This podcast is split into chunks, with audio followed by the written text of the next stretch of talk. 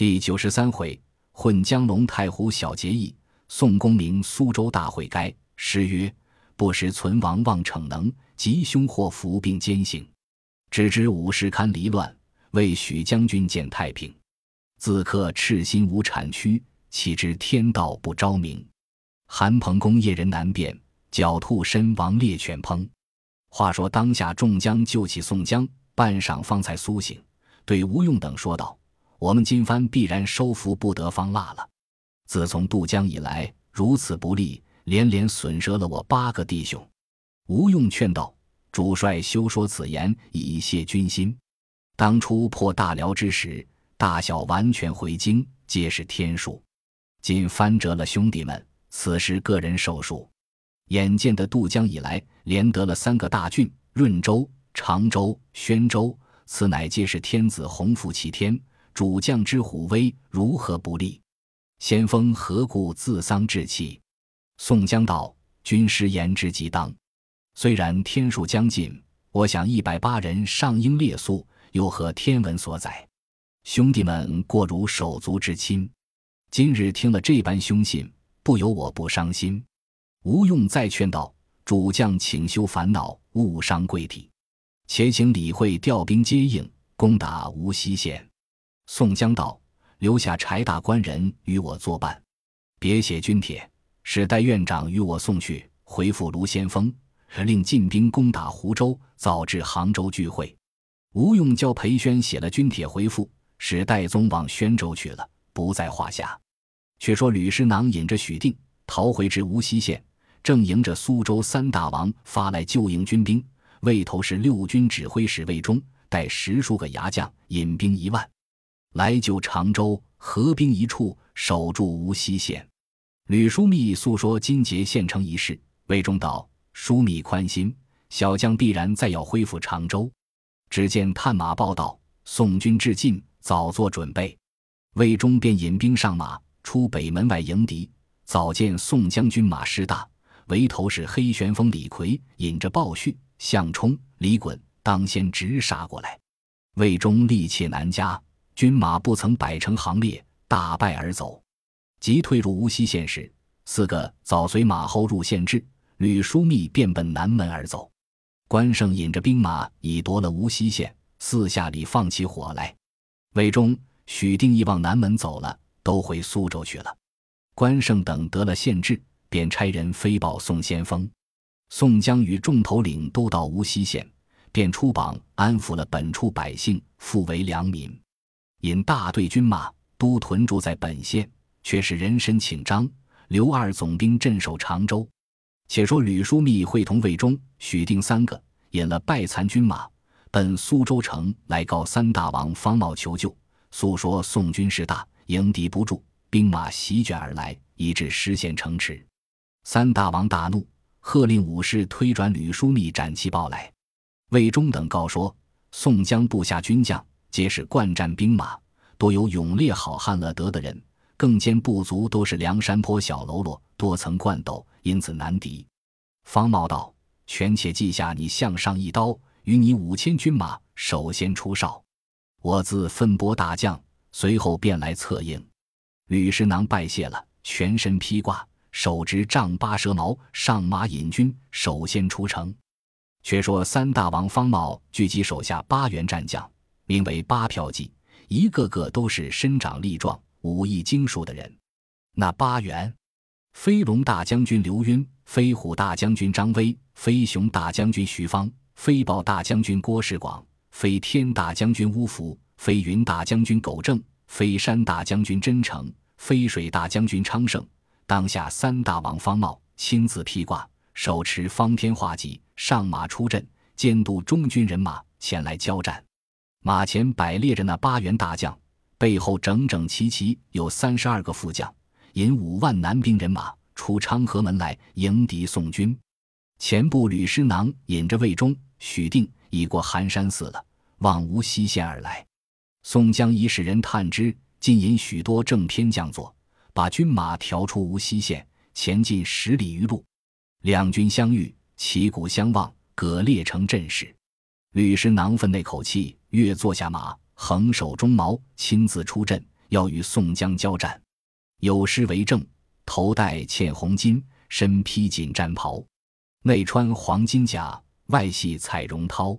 马震铜铃响，身腾杀气高。乾坤无敌手，当阵成英豪。宋江在门旗下见了，回头问道：“谁人敢拿此贼？”说犹未了，金枪手徐宁挺起手中金枪，骤坐下马，出到阵前，便和吕书密交战。二将交锋，左右助喊，约战了二十余合。吕师囊露出破绽来，被徐宁肋下刺着一枪，说下马去。两军一齐呐喊。黑旋风李逵手挥双斧。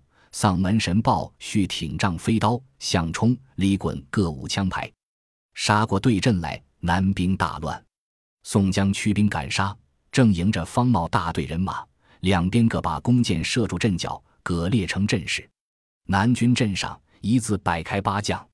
方茂在中军听得说杀了吕书密，心中大怒，便横挤出马来，大骂宋江道。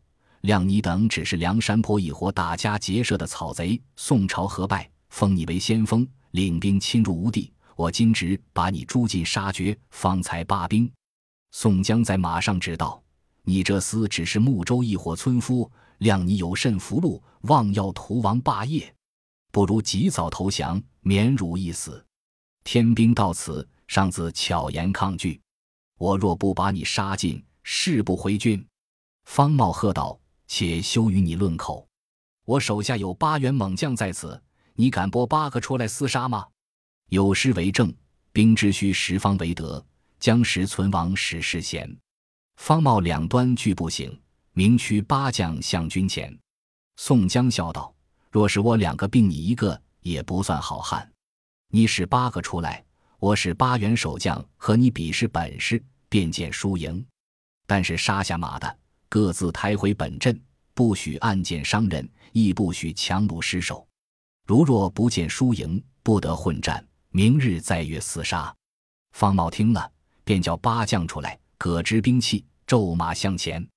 宋江道：“诸将相让，马军出战。”说言未绝，八将齐出。那八人：关胜、花荣、徐宁、秦明、朱仝、黄信、孙立、郝思文。宋江阵内门旗开处，左右两边分出八员守将，齐齐骤马直临阵上。两军中花枪鼓擂，杂彩齐摇，各家放了一个号炮。两军住着喊声，十六骑马齐出，各自寻着敌手，捉对厮杀。那十六员将佐如何见得寻着敌手，配合交锋？关胜战刘赟，秦明战张威，花荣战徐芳，徐宁战乌福，朱仝战苟正。黄信战郭世广，孙立战真诚，郝思文战昌盛。两镇上主率立了新约，十六员大将交锋厮杀，真乃是堪描堪画。但见征沉迷铁甲，杀气照银盔，绣旗风摆团花，骏马烟龙金。英雄关胜舞青龙刀直奔刘赟，猛剑徐宁挺金枪勇冲乌府，结戟朱仝逢苟正。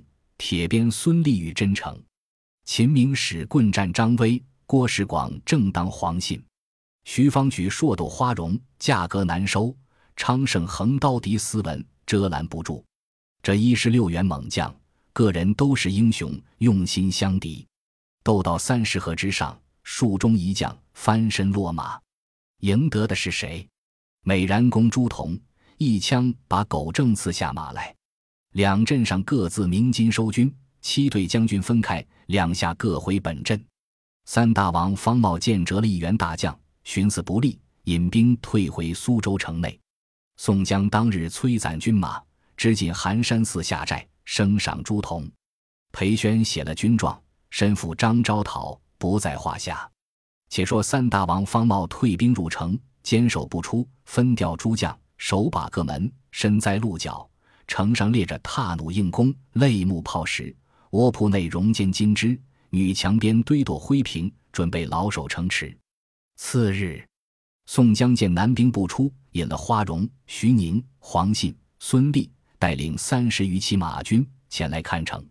见苏州城郭一周遭都是水港环绕，墙垣坚固，想到极不能勾打的城破。回到寨中，何无用计议攻城之策？有人报道，水军头领正将李俊从江阴来见主将。宋江叫请入帐中，见了李俊，宋江便问沿海消息。李俊答道：“自从波陵水军一同石秀等杀至江阴、太仓沿海等处，守将严勇、副将李煜不领水军船只出战交锋。严勇在船上被阮小二一枪说下水去，李煜已被乱箭射死，因此得了江阴、太仓。吉木石秀、张衡、张顺去取嘉定。”三阮去去常熟，小弟特来报捷。宋江见说大喜，赏赐了李俊，这令自往常州去见张刘二招讨，投下身状。且说这李俊径投常州来，见了张招讨、刘都督，被说收复了江阴、太仓海岛去处，杀了贼将严勇、李煜。张招讨给予了赏赐，令回送先锋处听调。李俊回到寒山寺寨中来见宋先锋。宋江因见苏州城外水面空阔，必用水军船只厮杀，因此就留下李俊交整点船只，准备行事。李俊说道：“荣俊去看水面阔狭，如何用兵，却做道理。”宋江道：“是。”李俊去了两日，回来说道：“此城正南上，相近太湖，兄弟欲得贝州一支，投宜兴小港，私入太湖里去，出吴江，探听南边消息。”然后可以进兵，四面夹攻，方可得破。宋江道：“贤弟此言极当，正合无异。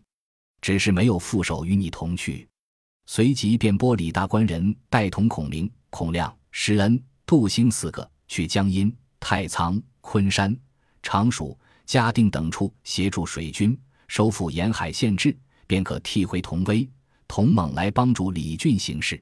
李应领了军帖。辞别宋江，引四员偏将投江阴去了。不过两日，童威、童猛回来参见宋先锋。宋江抚慰了，就叫随从李俊乘驾小船前去探听南边消息。且说李俊带了童威、童猛，驾起一叶扁舟，两个水手摇橹，五个人竟奔宜兴小港里去，盘旋直入太湖中来。看那太湖时，果然水天空阔，万顷一碧。但见天连远水，水接遥天，高低水影无尘，上下天光一色。双双野鹿飞来，点破碧琉璃；两两青鸥惊起，冲开青翡翠。春光淡荡，融融波皱鱼鳞；夏雨滂沱，滚滚浪翻银屋。秋蝉皎洁，金蛇游走波澜；冬雪纷飞，欲动弥漫天地。混沌凿开元气窟。逢夷独占水晶宫，仙子时时飞宝剑，圣僧夜夜扶离龙。又有诗为证：融融样样白鸥飞，绿镜春深好染衣。南去北来人自老，夕阳长送钓船归。当下李俊和童威、童猛并两个水手，驾着一叶小船，径奔太湖，渐进吴江。远远望见一派渔船，约有四五十只。李俊道。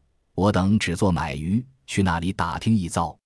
五个人一径摇到那打渔船边，李军问道：“渔翁有大鲤鱼吗？”渔人道：“你们要大鲤鱼，随我家里去卖与你。”李俊摇着船跟那几只渔船去，没多时，渐渐到一个处所，看时团团一遭，都是驼腰柳树，篱落中有二十余家。那渔人先把船来揽了，随即引李俊。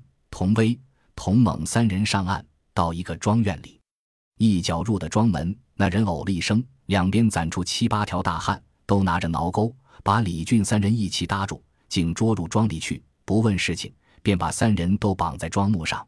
李俊把眼看时，只见草厅上坐着四个好汉，围头那个赤须黄发，穿着领青绸那袄；第二个瘦长短髯，穿着一领黑绿盘领木棉衫。第三个黑面长须，第四个鼓脸阔腮，扇圈胡须，两个都一般穿着领青那袄子，头上各戴黑毡笠儿，身边都倚着军器。魏头那个喝问李俊道：“你等这厮们都是那里人士？来我这湖泊里做什么？”李俊应道：“俺是扬州人，来这里做客，特来买鱼。”那第四个鼓脸的道：“哥哥休问他，眼见的是细做了，只顾与我取他心肝来吃酒。”李俊听的这话，寻思道：“我在浔阳江上做了许多年私商，梁山坡内又装了几年的好汉，却不想今日结果性命在这里。”爸爸爸，叹了口气，看着童威、童猛道：“今日是我连累了兄弟两个，做鬼也只是一处去。”童威、童猛道：“哥哥休说这话，我们便死也够了，只是死在这里，埋没了兄长大名。”三面撕去着，舔起胸脯受死。那四个好汉却看了他们三个，说了一回，互相撕去道：“这个围头的人，必不是以下之人。”那围头的好汉又问道：“你三个正是何等样人？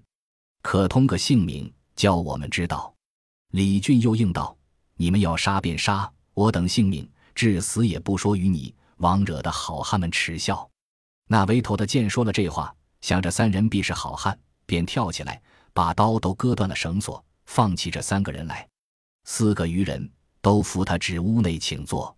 魏头那个内头便拜，说道：“我等做了一世强人，不曾见你这般好义气人物。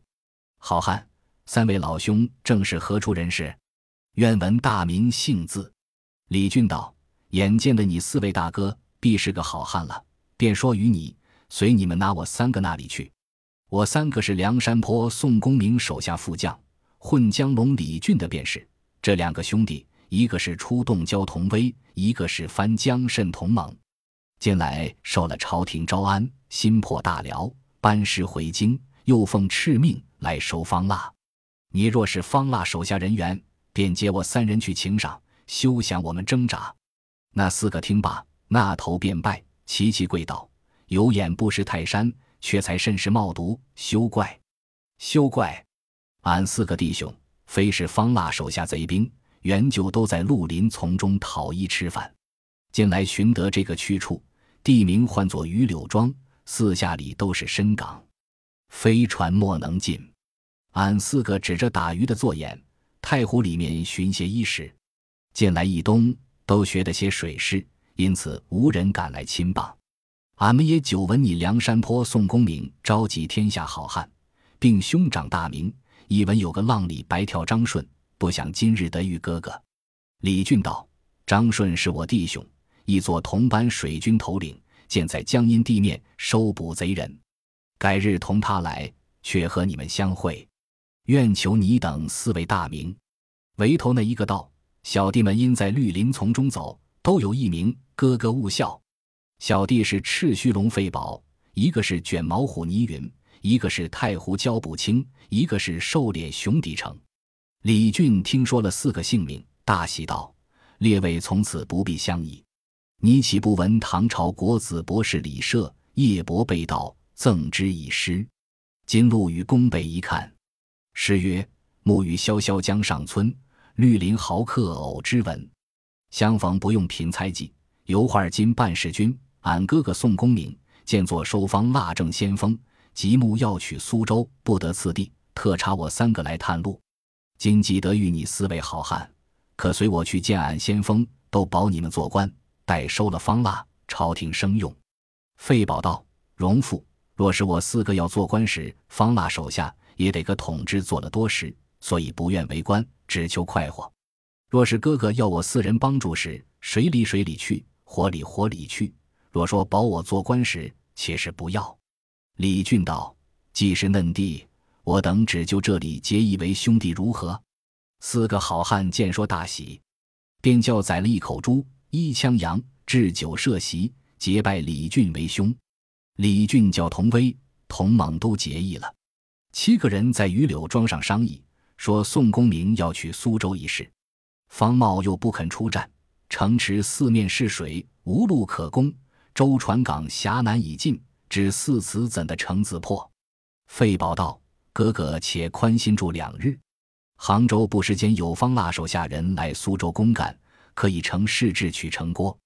小弟使几个打鱼的去机听，若还有人来时，便定计策。”李俊道：“此言极妙。”费宝便唤几个渔人先行去了，自同李俊每日在庄上饮酒。在那里住了两三日。只见打鱼的回来报道，平望镇上有十数只地运船只，船尾上都插着黄旗，旗上写着“承造王府一家”。眼见的是杭州解来的，每只船上只有五七人。李俊道：“既有这个机会，万望兄弟们助力。”费宝道：“知今便往。”李俊道：“但若是那船上走了一个，奇迹不邪了。”费宝道：“哥哥放心，都在兄弟身上。”随即聚集六七十只打鱼小船，七筹好汉各坐一只，其余都是渔人，各藏了暗器。尽从小港透入大江，四散皆江去。当夜星月满天，那十只官船都湾在江东龙王庙前。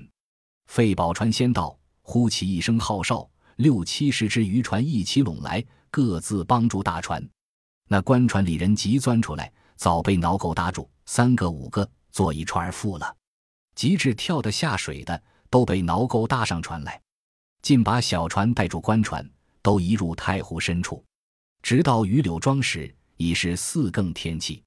闲杂之人都附作一串，把大石头坠定，抛在太湖里淹死。捉得两个围头的来问时，原来是手把杭州方腊大太子南安王方天定手下库官，特封令旨，押送新造完铁甲三千副，借赴苏州三大王方冒处交割。李俊问了姓名，要了一应官房文书。也把两个库官杀了。李俊道：“须是我亲自去和哥哥商议，方可行此一件事。”费宝道：“我这人把船渡哥哥，从小港里捎到军前，绝进便。就叫两个渔人摇一只快船送出去。”李俊吩咐童威、童猛并费宝等，且交把一甲船只，悄悄藏在庄后港内，休得吃人知觉了。费宝道：“无事。”自来打病船只，却说李俊和两个渔人驾起一叶快船，径去小港，烧到军前寒山寺上岸。来至寨中，见了宋先锋，备说前事。吴用听了，大喜道：“若是如此，苏州唾手可得。”便请主将传令，就差李逵、鲍旭、项冲、李衮带领冲阵排手二百人，跟随李俊回太湖庄上。与费宝等四位好汉如此行迹，约在第二日进发。李俊领了军令，带同一行人直到太湖边来。三个先过湖去，却把船只接去。李逵等一干人都到榆柳庄上。李俊引着李逵、鲍旭、项冲、李衮四个和费宝等相见了。费宝看见李逵这般相貌，都皆骇然。邀取二百余人，在庄上置备酒食相待。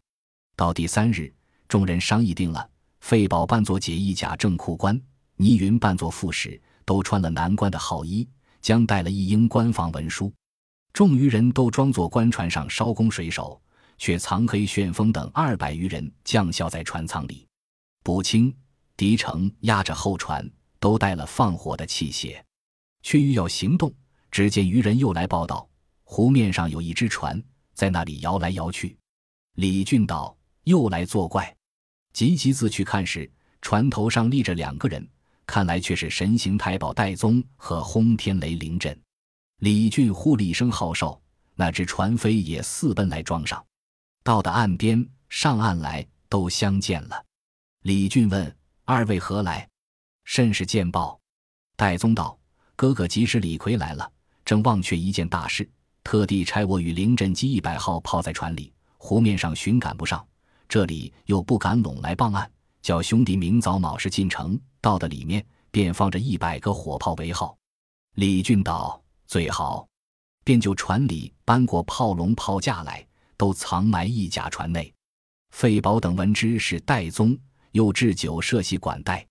凌振带来十个炮手，都埋伏摆在第三只船内。有诗为证：功成无计正忧心，忽有渔郎送好音。杀却库官师妙术，苏州城郭等贤亲。当夜四更，离庄往苏州来。五更以后，到的城下，守门军士在城上望见是南国旗号，慌忙报之。管门大将却是飞报大将军郭世广，亲自上城来问了小校背细，接取官房文书，调上城来看了。郭世广使人击至三大王府里，便看了来文，又差人来监视，却才叫放入城门。郭世广只在水门边坐地，再叫人下船看时，满满的堆着铁甲号衣，因此一只只都放入城去。放过十只船了，便关水门。三大王差来的监视官员引着五百军在岸上跟定，便着弯住了船。李逵、鲍旭、项冲。李衮从船舱里钻出来，监视官见了四个人，形容粗丑，急待问是甚人时，项冲、李衮早舞起团牌，飞出一把刀来，把监视官剁下马去。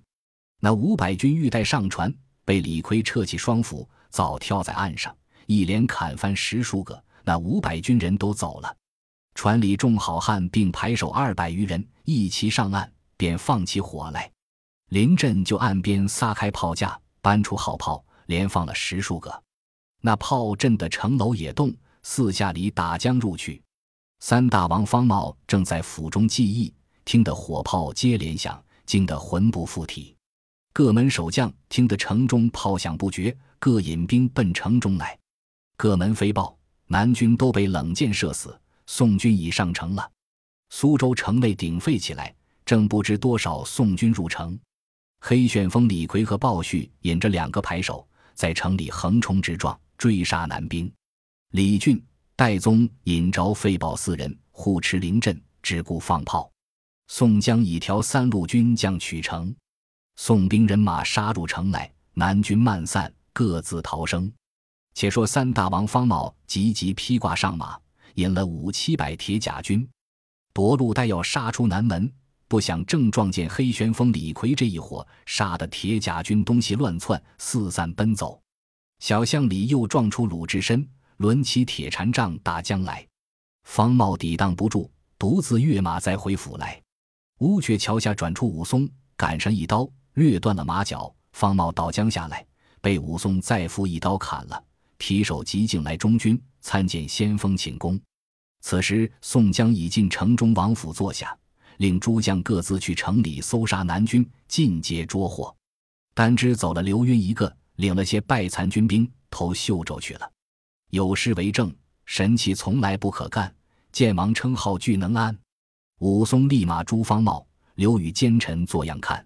宋江到王府坐下，便传下号令，休教杀害良民百姓，一面叫救灭了四下离火，便出安民文榜，晓谕军民。此后聚集诸将到府请功，已知武松杀了方茂，朱仝生擒徐芳，史进生擒了真诚，孙立边打死张威，李俊枪刺死昌盛，樊瑞杀死乌福，宣赞和郭世广鏖战，你我相伤，都死于饮马桥下。其余都擒的牙将，解来请功。宋江见折了丑骏马，宣赞，伤道不已，便使人安排花棺材椁，迎去虎丘山下殡葬。把方茂首级，并徐方、真诚借赴常州张昭讨军前施行。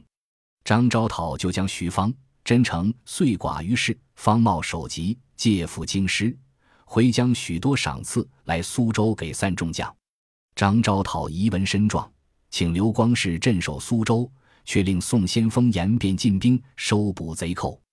只见探马报道，刘都督、耿参谋来守苏州。当日，众将都跟着宋先锋迎接刘光世等官入城，王府安下，参贺已了。宋江众将自来州至议事，使人去探沿海水军头领消息如何，却早报说沿海诸处县治听得苏州已破，群贼各自逃散，海僻县道尽皆平静了。宋江大喜，申达文书到中军报捷，请张昭陶小玉旧官复职，另拨中军统制。前去各处守御安民，退回水军头领正偏将佐来苏州调用。数日之间，统治等官各自分头去了。水军头领都回苏州，诉说三人打常熟，折了施恩；又去攻取昆山，折了孔亮、石秀、李应等尽皆回了。施恩、孔亮不识水性，一时落水，俱被淹死。宋江见又折了二将，心中大忧，嗟叹不已。费宝等四人来辞宋先锋，要回去。宋江坚毅相留，不肯。重赏了四人，再令李俊送费宝等回于柳庄去。李俊当时又和童威、童猛、宋费宝四人到于柳庄上，费宝等又置酒设席相款。饮酒中间，费宝起身与李俊把盏，说出几句言语来。有份叫李俊名闻海外，声波环中，去作画外国王，不犯中原之境。正是了身达命禅离壳，立业成名于化龙。毕竟费宝与李俊说出甚言语来，且听下回分解。此一回内折了三元江左，宣赞施恩孔亮。本集播放完毕，感谢您的收听，喜欢请订阅加关注，主页有更多精彩内容。